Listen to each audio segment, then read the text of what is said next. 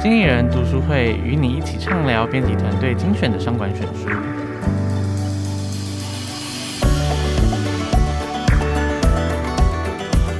Hello，大家好，欢迎来到经理人 Podcast，我是经理人的采访编辑刘耀宇，可以叫我 Andy。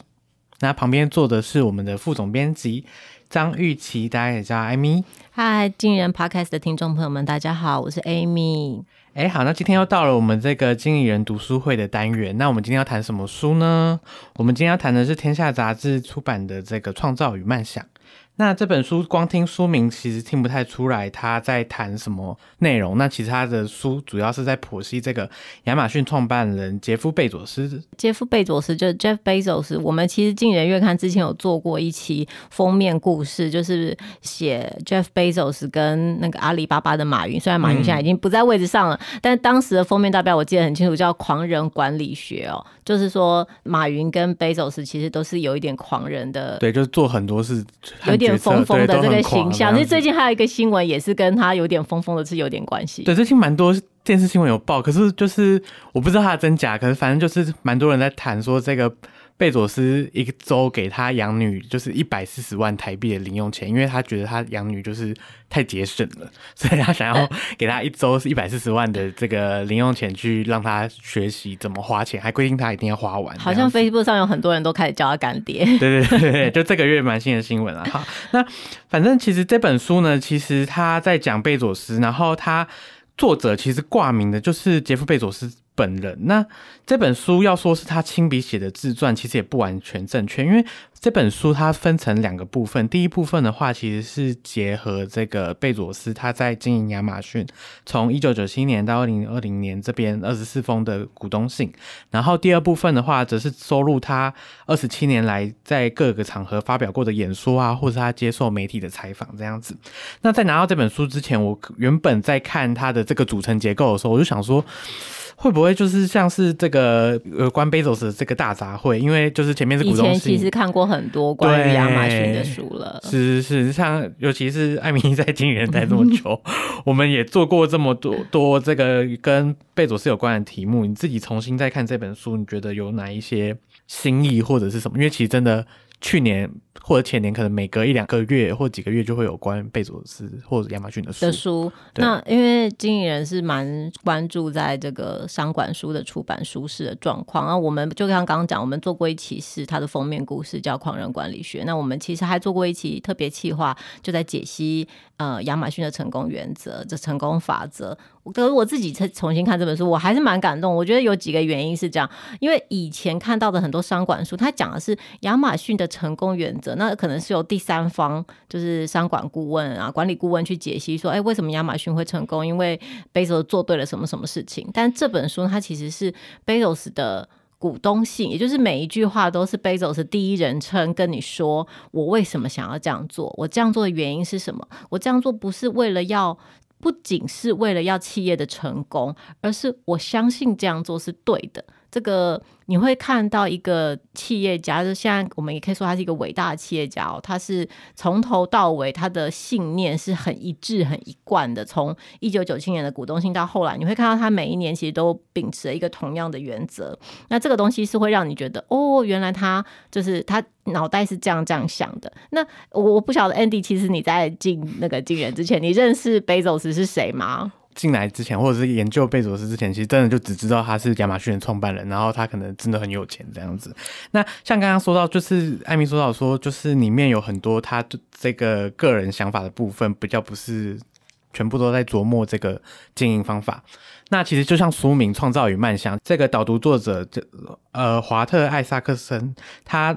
是一个美国蛮资深的媒体人，然后之前也是贾博士传的作者，他就提到说，其实举凡历史上像是达文西和富林富兰克林这种历史伟人啊，他觉得都不是聪绝顶聪明才造成他们成功，而是因为他们富有好奇心以及动手创造的能力，是这两项特质让他们成功的。所以其实，在书里面有非常多关于这个贝佐斯的小故事，可以让你知道他这个为人到底是怎么样子的。因为我们可能都很认识贾博斯啊，或者是这个特斯拉的伊隆马马斯克，那其实是对于贝佐斯这种很微小的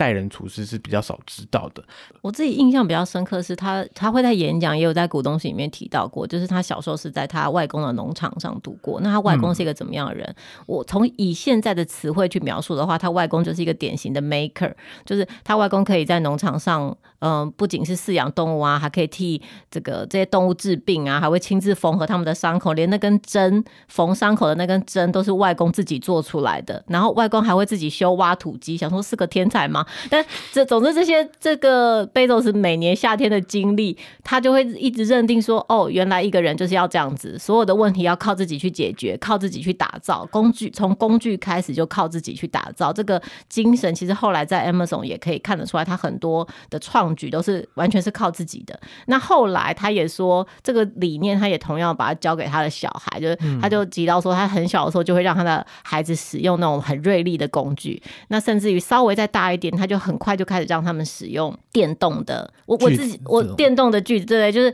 我自己，因为我自己有小孩，我我自己都觉得哎，好恐怖，好恐怖。然后他就说，为什么我可以这样养小孩，就要归功于我的太太，我妻子，因为我妻子曾经跟我说过，我宁愿我的小孩只有九根手指头，也不希望他们脑袋不灵光。就是给我真的是给我一个很大的启发，嗯、就是哦好，我要就是放手了，让我的小孩就是，我觉得这对大家也可能都是一个启发，就是你你要你要去冒险，你才可以去打造。对，因为他真的是蛮常讲这个 building 的精神，像他后来回那个普林斯顿大学母校演讲的时候，其实也常常讲到他当初为什么出来创业，就是他其实一开始第一份工作是在这个金融公司做这个避险经济。基金的操作，那其实也是因为想要看到这个网络崛起，他就觉得哇，这是个大有可为，所以出来去选择想要 build 一个新的商业模式出来。是是是，那除了这个小时候的经历之外，那其实书中因为大部分还是股东性的集结，您觉得你看，Andy，你觉得你看了之后，你觉得他是一个怎么样的企业家？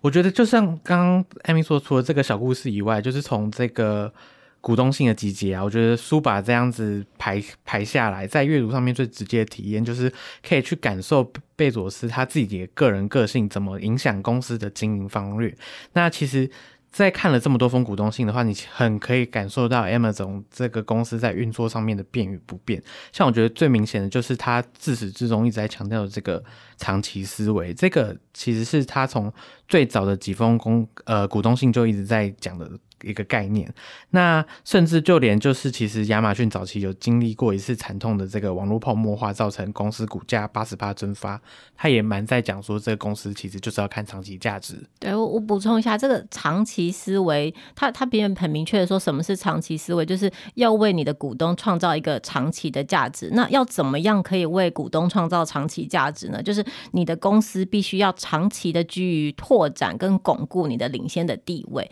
所以你就不会。去看短期的营收，你也不会去看短期的利润，因为你要看的是我要做什么事情，我要做什么样的投资，我才能够长居于长期领先的这个地位。那像刚刚 Andy 还有另外讲到一个那个股价，因为中间就是 Amazon 也经历过这个网络泡沫化的时候，所以那一年的股东信就很可爱，一开头就是 Oops，就是啊，今年好惨好惨，然后亚马逊的股价跌了百分之八十。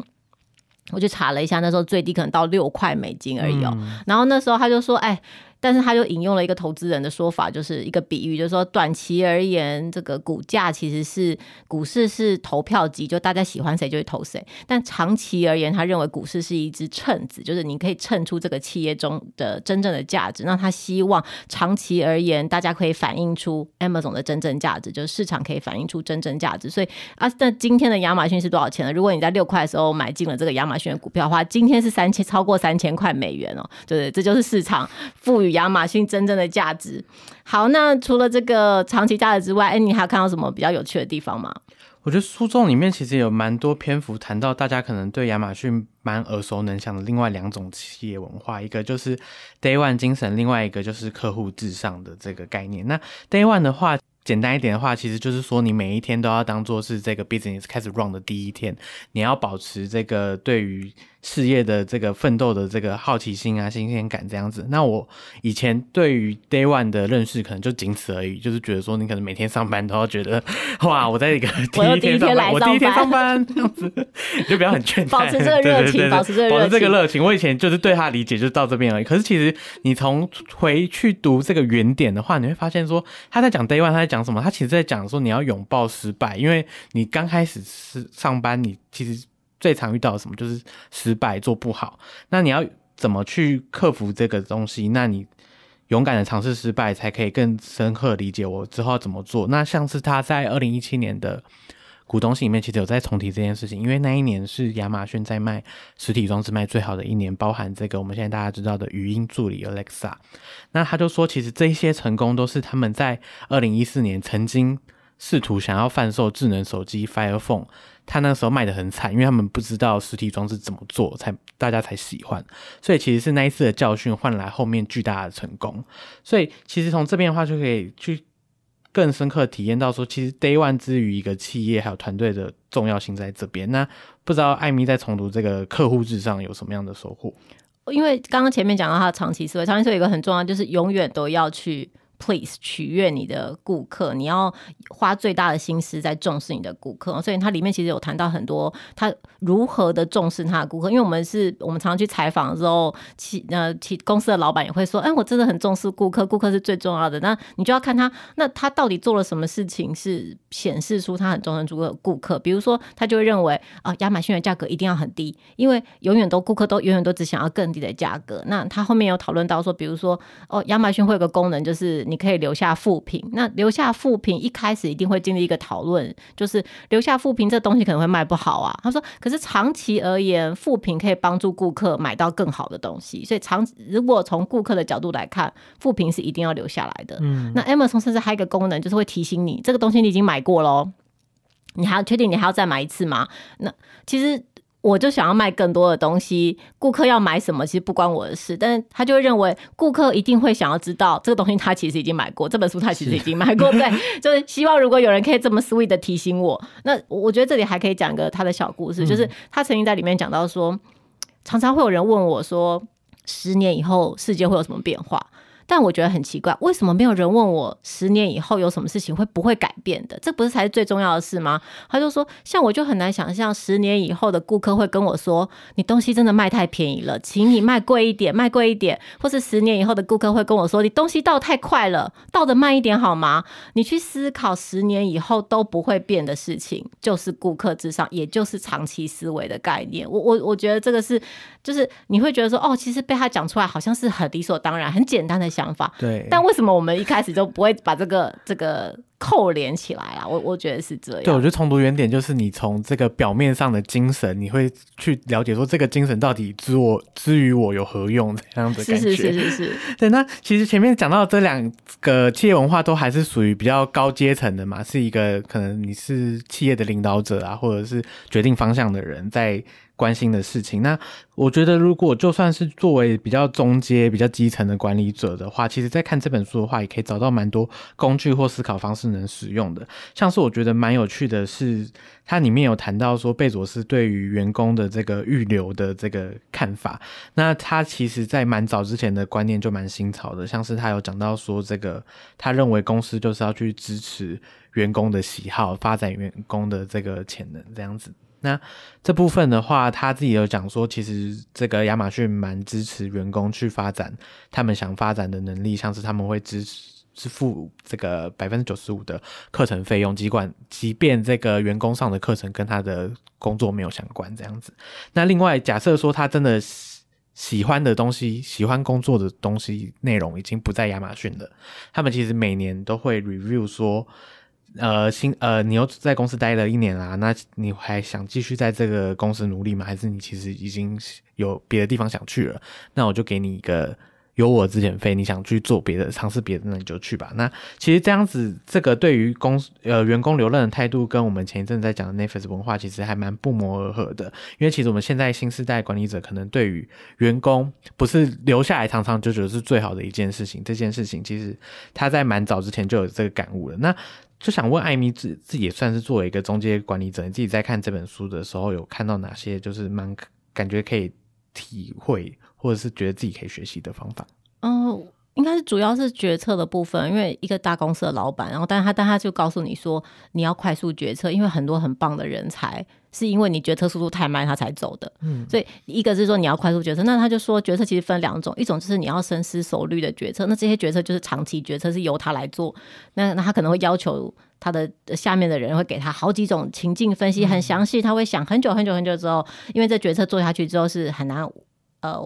会很有很难挽回挽回的啊，会有重大影响。但另外一种，大部分的觉得他认为其实是比较像旋转门的决策，你走过去走过这个旋转门啊，发现哎呀做错了，再退回来就好了。所以重点是决策的速度，就是赶快去尝试，失败了就回来就好了。那这些决策甚至不必要由你来做，由你下面的一把手来做，由你团队的人来做，由团队来进行，也许是更快速更快的。嗯，所以这给主管的一个我觉得启发就是说，你要去想哪些决策其实不需要。要由你来做，由别人来做是更快，而且可能是更好的，因为他们是更接近工作现场的。我们常常会有很多事情，你会觉得，哎呀，这每件事情都想要把它做对，所以每件事情最后都会想说，那由我来做这个决定好了。但其实，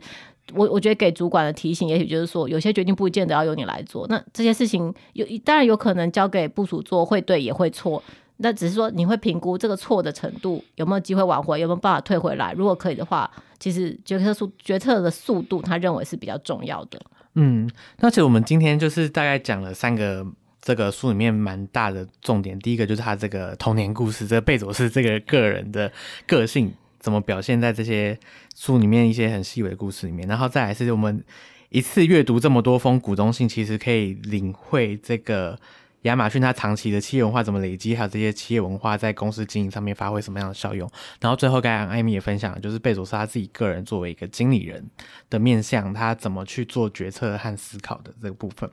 那其实这本书它收录到就是二零二零二零年，就是最后一封的股东信是在讲疫情的情况，也就是说今年的股东信是最新的，然后但是它也会是最后一封股东信。对，因为像大家可能有看到新闻，就是贝佐斯他其实今年。从七月的时候，从这个亚马逊卸任了嘛，然后把这个执行长的棒子传给安安迪贾西。那这一封的话，就他今年出的这一封，就是他最后一封公开信，没有收录在书里面。不过他这一封最新的公开信，其实还内容还蛮能跟这本书呼应的，因为它里面蛮前面有一段就讲到说，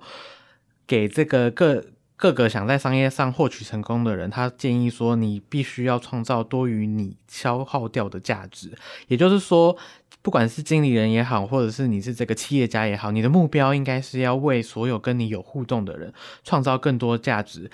因为贝佐斯他认为说，没有利他价值的公司是没办法在市场上面存活太久的，就算他在当下看起来很成功也一样。现在就是他卸任了，那我们就看明年出的这个安迪贾西他会不会再延续这个，会不会延续，会不会写成新的股东性习惯，然后他风格不知道是怎样。对对对，好，那以上就是今天经理人读书会的内容。如果喜欢今天的 podcast 内容的话，就赶快订阅，谢谢大家。嗯，那我们下次再见喽，拜拜。